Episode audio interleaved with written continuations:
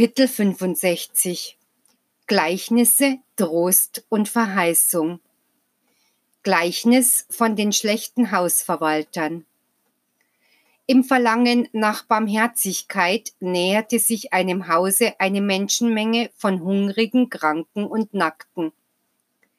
Die Verwalter des Hauses rüsteten es unablässig zu, um die Durchziehenden an ihrem Tische zu bewirten.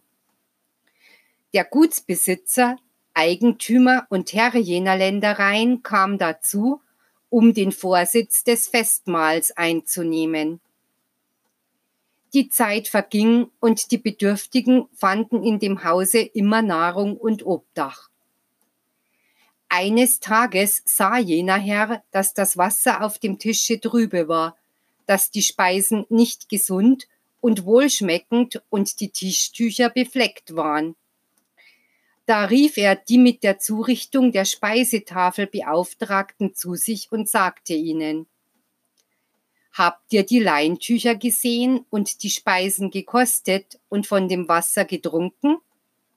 Ja, Herr, antworteten jene. Dann lasst, bevor ihr diesen Hungrigen zu essen gebt, zuerst eure Kinder davon essen, und wenn sie die Speisen gut finden, gebt diesen Gästen davon. Die Kinder nahmen von dem Brot, den Früchten und was es auf dem Tische gab. Doch der Geschmack war widerwärtig und es gab Unzufriedenheit und Aufruhr dagegen und sie beschwerten sich heftig. Da sagte der Gutsbesitzer denen, die noch warteten, Kommt unter einen Baum, denn ich werde euch die Früchte meines Gartens und wohlschmeckende Speisen anbieten. Doch zu den Dienstleuten sagte er dies. Reinigt das Befleckte, beseitigt den schlechten Geschmack von den Lippen derer, die ihr enttäuscht habt. Ich habe keinen Gefallen an euch, denn ich habe euch aufgetragen, alle Hungernden und Dürstenden zu empfangen, um ihnen die besten Speisen und reines Wasser anzubieten, und ihr habt es nicht befolgt. Eure Arbeit ist mir nicht wohlgefällig. Der Herr jener Ländereien bereitete nun das Festmahl selbst vor. Das Brot war gehaltvoll, die Früchte gesund und reif, das Wasser frisch und erquickend.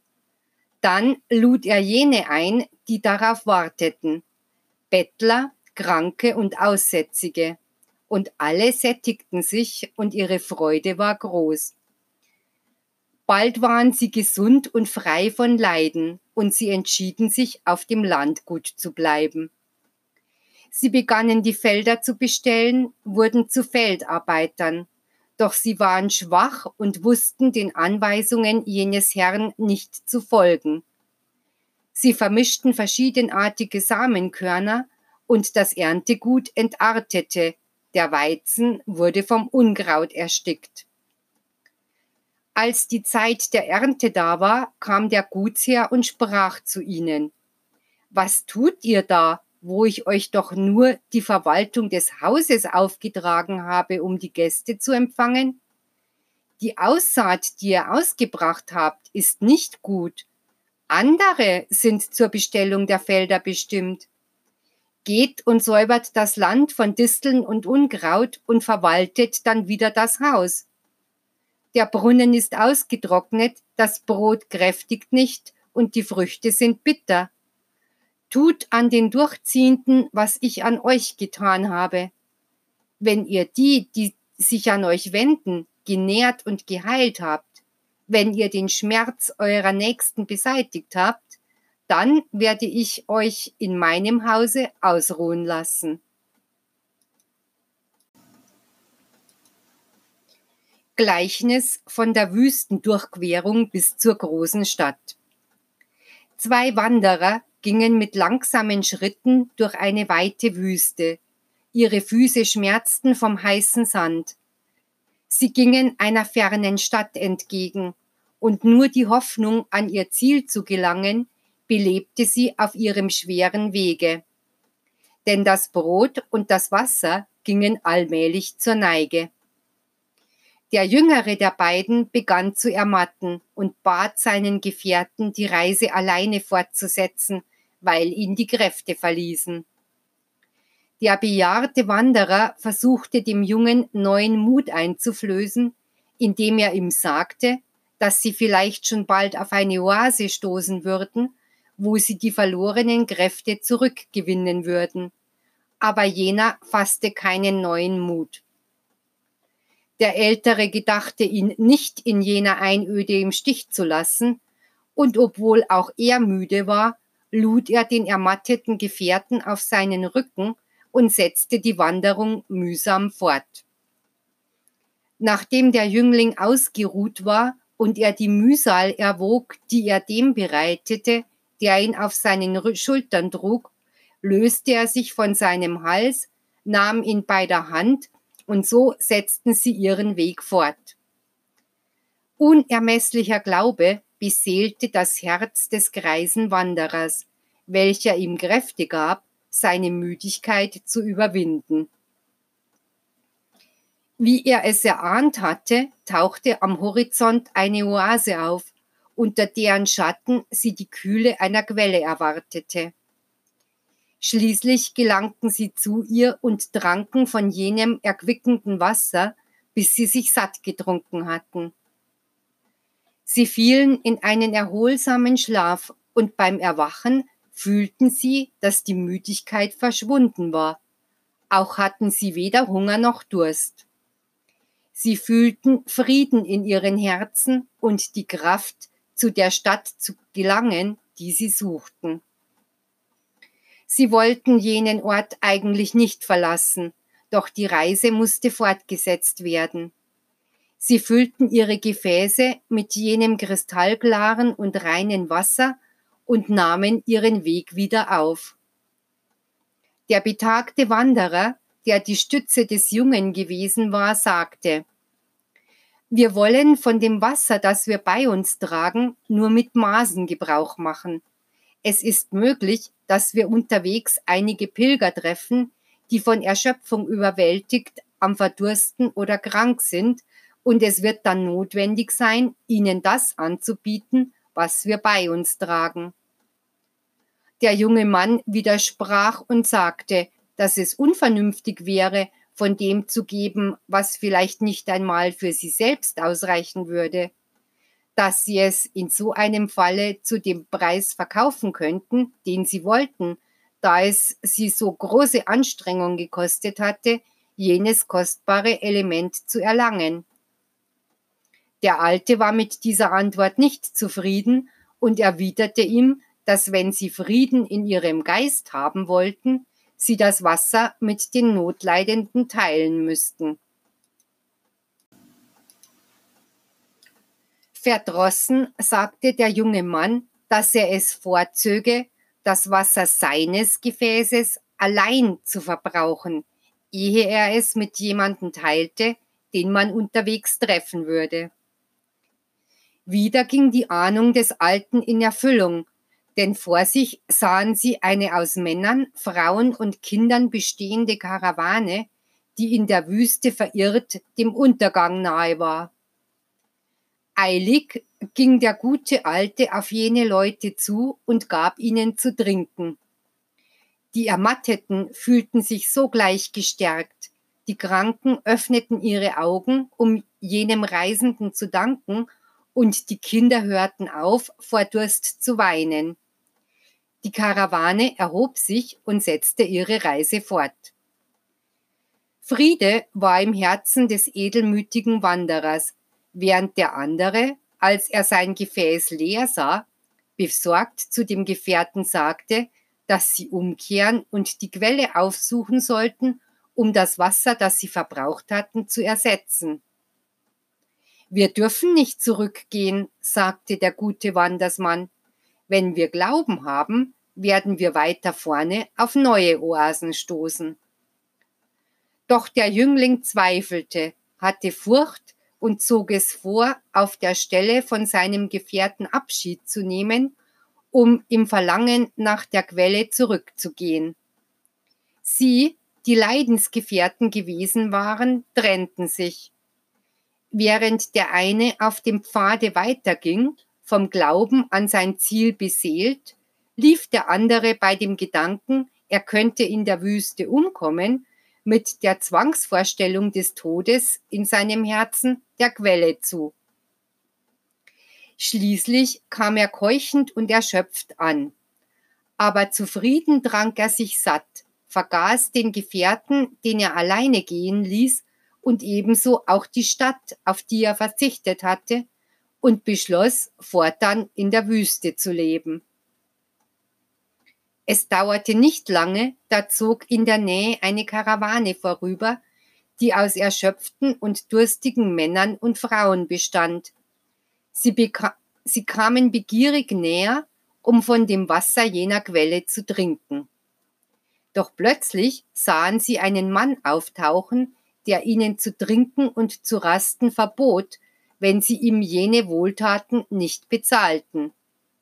Es war der junge Wanderer, der sich der Oase bemächtigt und sich zum Herrn der Wüste gemacht hatte. Jene Menschen hörten ihn traurig an, denn sie waren arm und konnten jenem kein, jenen kostbaren Schatz, der ihren Durst löschen würde, nicht kaufen. Schließlich trennten sie sich von dem wenigen, das sie bei sich trugen, kauften ein wenig Wasser, um den brennenden Durst zu lindern, und setzten ihren Weg fort. Bald wandelte sich jener Mensch vom Herrn zum König, denn nicht immer waren es Arme, die dort durchzogen. Es gab auch Mächtige, die ein Vermögen für ein Glas Wasser geben konnten. Dieser Mann erinnerte sich nicht mehr an die Stadt jenseits der Wüste und noch weniger an den brüderlichen Gefährten, der ihn auf seinen Schultern getragen und ihn davor bewahrt hatte, in jener Einöde umzukommen. Eines Tages sah er eine Karawane kommen, die zielsicher der großen Stadt zustrebte. Doch mit Staunen beobachtete er, dass jene Männer, Frauen und Kinder voll Kraft und Freude ausschritten und dabei ein Loblied anstimmten.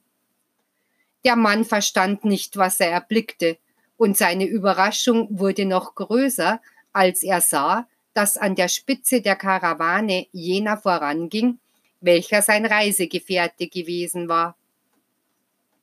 Die Karawane hielt vor der Oase an, während die beiden Männer einander gegenüberstanden und sich erstaunt betrachteten.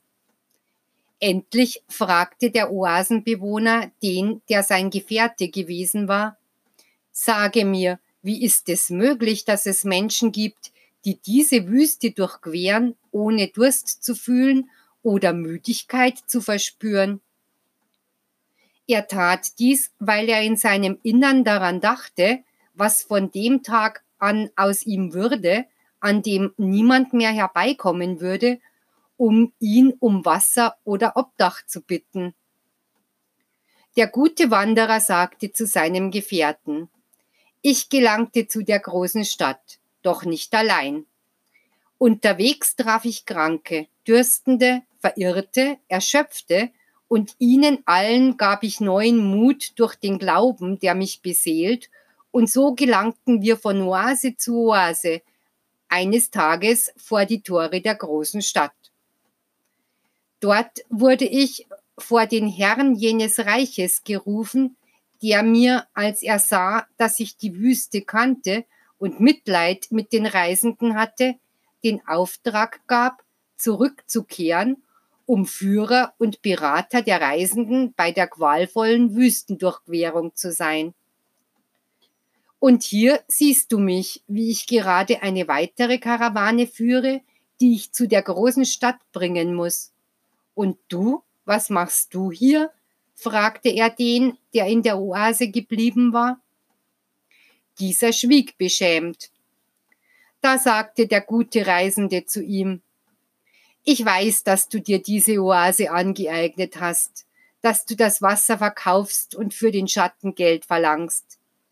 Diese Güter gehören dir nicht, sie wurden von einer göttlichen Macht in die Wüste gelegt, damit derjenige von ihnen Gebrauch mache, der sie benötigen würde.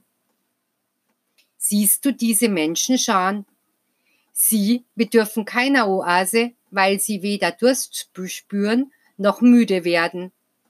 Es genügt, dass ich ihnen die Botschaft weitergebe, die ihnen der Herr der großen Stadt durch meine Vermittlung sendet. Und schon machen sie sich auf und finden bei jedem Schritt neue Kraft, dank dem hohen Ziel, das sie haben, jenes Reich zu erreichen. Überlasse die Quelle den Dürstenden, damit sie bei ihr Erquickung finden, und jene ihren Durst, Durst löschen, die die Härten der Wüste erleiden. Dein Stolz und Egoismus hat dich verblendet. Doch was hat es dir genützt, Herr dieser kleinen Oase zu sein, wenn du in dieser Einöde lebst und dich der Möglichkeit beraubt hast, die große Stadt kennenzulernen, der wir gemeinsam entgegengingen. Hast du jenes hohe Ziel bereits vergessen, das wir beide hatten? Als jener Mann den schweigend angehört hatte, der ein treuer und selbstloser Gefährte gewesen war, brach er in Tränen aus, weil er Reue fühlte wegen seiner Verfehlungen. Er riss sich die falschen Prunkgewänder vom Leibe und suchte den Ausgangspunkt auf, welcher dort war, wo die Büste begann, um dem Weg zu folgen, der ihn zu der großen Stadt führen würde. Doch nun ging er seinen Weg von einem neuen Lichte erleuchtet, dem des Glaubens und der Liebe zu seinen Mitmenschen. Ende des Gleichnisses. Ich bin der Herr der großen Stadt und Elia der Kreis meines Gleichnisses. Er ist die Stimme dessen, der in der Wüste ruft. Er ist der, der sich aufs Neue unter euch kundgibt, in Erfüllung der Offenbarung, die ich euch bei der Verklärung auf dem Berge Tabor gab. Er ist es, der euch in der dritten Zeit zu der großen Stadt führt, wo ich euch erwarte, um euch den ewigen Lohn meiner Liebe zu geben. Folge Elia, o geliebtes Volk, und alles wird sich ändern in deinem Leben, in deiner Gottesverehrung und deinen Idealen. Alles wird verwandelt werden. Habt ihr geglaubt, dass eure unvollkommene Religionsausübung ewig bestehen bleiben würde? Nein, meine Jünger. Morgen, wenn euer Geist die große Stadt am Horizont erblickt, wird er wie sein Herr sagen, mein Reich ist nicht von dieser Welt. Gleichnis von der Großmut eines Königs. Es war einmal ein König, der von seinen Untertanen umgeben einen Sieg feierte, den er über ein rebellisches Volk errungen hatte, das zum Vasallen wurde. Der König und die Seinen sangen eine Siegeshymne. Dann sprach der König so zu seinem Volke. Die Kraft meines Armes hat gesiegt und hat mein Reich wachsen lassen. Doch die Besiegten werde ich wie euch lieben. Ich werde ihnen Felder auf meinen Gütern geben, damit sie den Weinstock anbauen, und es ist mein Wille, dass ihr sie ebenso liebt, wie ich sie liebe. Die Zeit verging und unter jenem Volke, das durch die Liebe und die Gerechtigkeit jenes Königs gewonnen worden war, trat ein Mann auf, der sich gegen seinen Herrn auflehnte und ihn im Schlafe zu töten versuchte, wobei er ihn aber nur verletzte. Angesichts seines Verbrechens floh jener Mann voller Furcht, um sich in den dunkelsten Wäldern zu verstecken während der König die Undankbarkeit und die Abwesenheit seines Untergebenen beklagte, denn sein Herz liebte ihn sehr. Jener Mann wurde auf seiner Flucht von einem dem König feindlichen Volke gefangen genommen, und als er angeklagt wurde, ein Untertan dessen zu sein, dessen Herrschaft sie nicht anerkannten, rief dieser ihnen erschreckt aus voller Kehle zu, dass er ein Flüchtling sei, weil er den König gerade erst getötet habe. Doch man schenkte ihm keinen Glauben und verurteilte ihn dazu, auf einem Scheiterhaufen zu sterben, nachdem er zuvor gemartert wurde.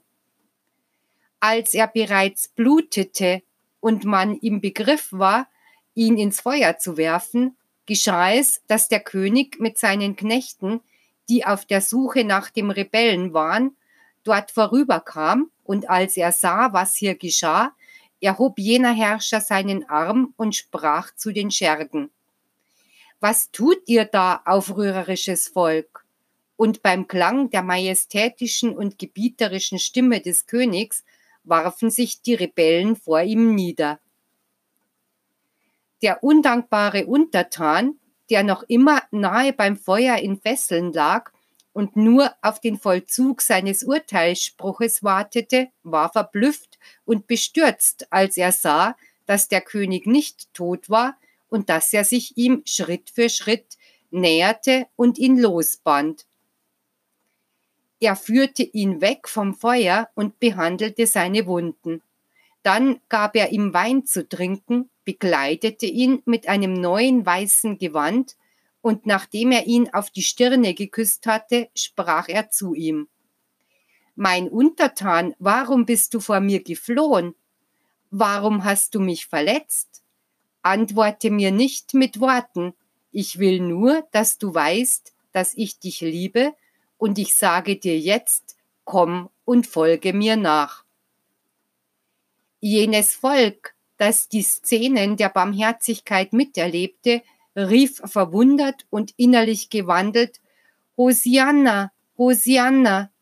Es bekannte sich als gehorsamen Vasallen jenes Königs und empfing nur Wohltaten von seinem Herrn, und der Untertan, der einst rebellierte, fasste von so viel Liebe seines Königs überwältigt, den Vorsatz, jene Beweise grenzenloser Zuneigung zu vergelten, indem er seinen Herrn immer da lieben und verehren würde, bezwungen von dessen so vollkommenen Handeln. Ende des Gleichnisses. Siehe Volk, wie klar mein Wort ist. Doch die Menschen kämpfen gegen mich und verlieren ihre Freundschaft zu mir. Welchen Schaden habe ich den Menschen angetan? Welchen Nachteil bringt ihnen meine Lehre und mein Gesetz? Wisset, so oft ihr mich auch verletzt, jedes Mal wird euch vergeben werden. Aber dann seid ihr auch verpflichtet, euren Feinden zu vergeben, wann immer sie euch beleidigen. Ich liebe euch, und wenn ihr euch einen Schritt von mir entfernt, so tue ich den gleichen Schritt, um mich euch zu nähern. Wenn ihr mir die Tore eures Tempels verschließt, werde ich an sie pochen, bis ihr öffnet und ich ihn betreten kann.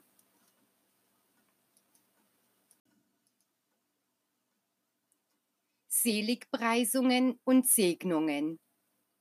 Selig, wer sein Leid mit Geduld trägt, denn gerade in seiner Sanftmut wird er die Kraft finden, um auf seinem Entwicklungswege weiterhin sein Kreuz zu tragen. Gesegnet sei, wer die Erniedrigung mit Demut erträgt und denen zu vergeben vermag, die ihn beleidigt haben, denn ich werde ihn rechtfertigen. Doch wehe denen, die die Handlungen ihrer Mitmenschen richten, denn sie werden ihrerseits gerichtet werden.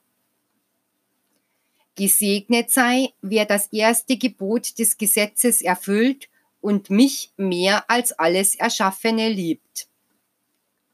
Gesegnet sei, wer mich seine gerechte oder ungerechte Sache richten lässt.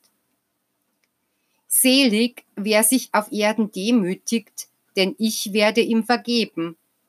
Selig, wer verleumdet wird, denn ich werde seine Unschuld bezeugen. Selig, wer Zeugnis von mir ablegt, denn ich werde ihn segnen. Und wer aufgrund der Ausübung meiner Lehre verkannt wird, den werde ich anerkennen. Selig, die fallen und sich wieder aufrichten, die weinen und mich segnen, die von ihren eigenen Brüdern verletzt auf mich vertrauen im Innersten ihres Herzens. Diese kleinen und betrübten, verspotteten, doch sanftmütigen und dadurch starken im Geiste sind in Wahrheit meine Jünger. Selig, wer den Willen seines Herrn segnet.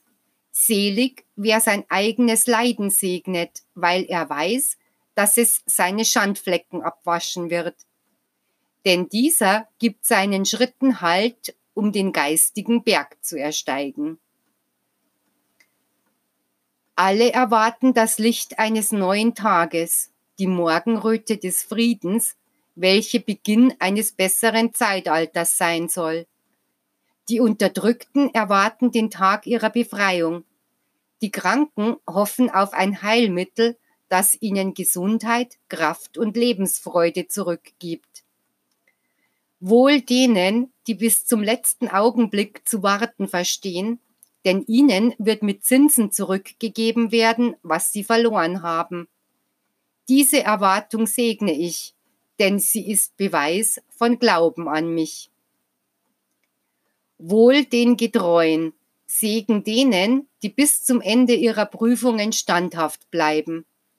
Gesegnet seien, die die Stärke, die ihnen meine Unterweisung zuteil werden lässt, nicht vergeudet haben, denn sie werden in den kommenden Zeiten der Bitternis die Wechselfälle des Lebens kraft und lichtvoll überstehen.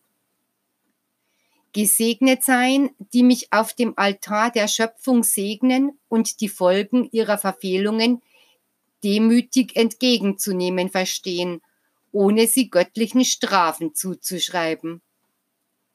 Gesegnet sein, die meinen Willen zu befolgen wissen und ihre Prüfungen in Demut annehmen. Sie alle werden mich lieben. Ermutigungen zur Aufwärtsentwicklung. Gesegnet sein, die mich mit Demut und Glauben um den Aufstieg ihres Geistes bitten, denn sie werden empfangen, was sie von ihrem Vater erbitten.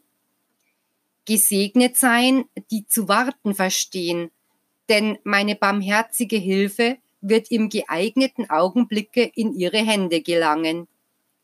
Lernt zu bitten und auch zu warten, im Wissen, dass meinem Liebeswillen nichts entgeht. Vertraut darauf, dass mein Wille sich in jedem eurer Bedürfnisse und in jeder eurer Prüfungen bekundet. Gesegnet seien die, die von einem Paradies des Friedens und der Harmonie träumen.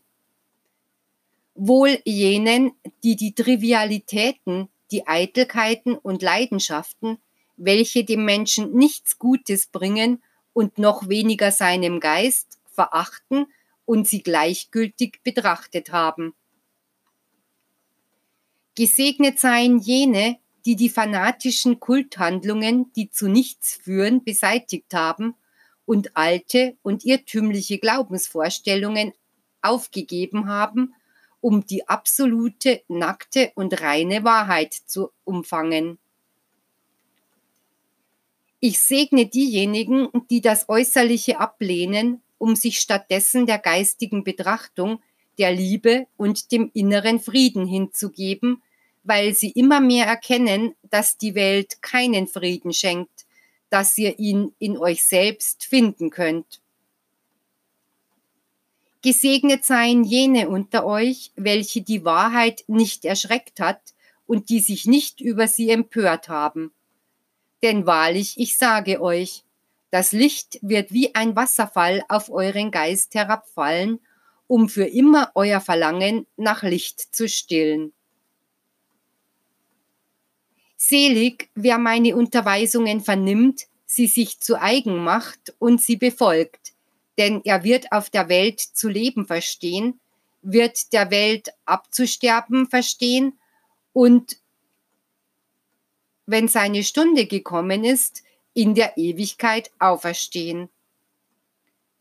Gesegnet sei, wer sich in mein Wort vertieft, denn er hat den Grund für den Schmerz, den Sinn der Wiedergutmachung und der Sühne begreifen gelernt, und statt zu verzweifeln oder zu lästern, womit er seine Pein noch vermehren würde, erhebt er sich voller Glauben und Hoffnung, um zu kämpfen, damit die Last seiner Verschuldungen täglich leichter wird und sein Leidenskelch weniger bitter. Frohsinn und Frieden ist den Menschen des Glaubens zu eigen, denen, die mit dem Willen des Vaters einverstanden sind. Euer Fortschritt oder eure Aufwärtsentwicklung wird euch ermöglichen, meine Wahrheit zu entdecken und meine göttliche Gegenwart wahrzunehmen, sowohl im geistigen als auch in jedem meiner Werke.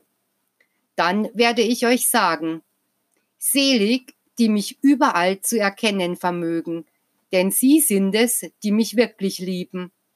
Selig, die mich mit dem Geist und selbst mit dem Körper zu fühlen vermögen, denn sie sind es, die ihrem ganzen Wesen Feinfühligkeit verliehen haben, die sich wirklich vergeistigt haben.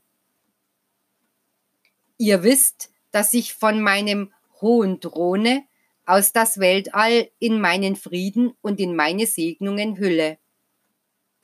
Alles ist von mir zu jeder Stunde, in jedem Augenblicke gesegnet. Von mir ist nicht, noch wird jemals irgendeine Verfluchung oder Verdammung für meine Kinder kommen. Daher lasse ich, ohne Gerechte oder Sünder zu sehen, auf alle meinen Segen, meinen Kuss der Liebe und meinen Frieden herniederkommen. Mein Friede sei mit euch.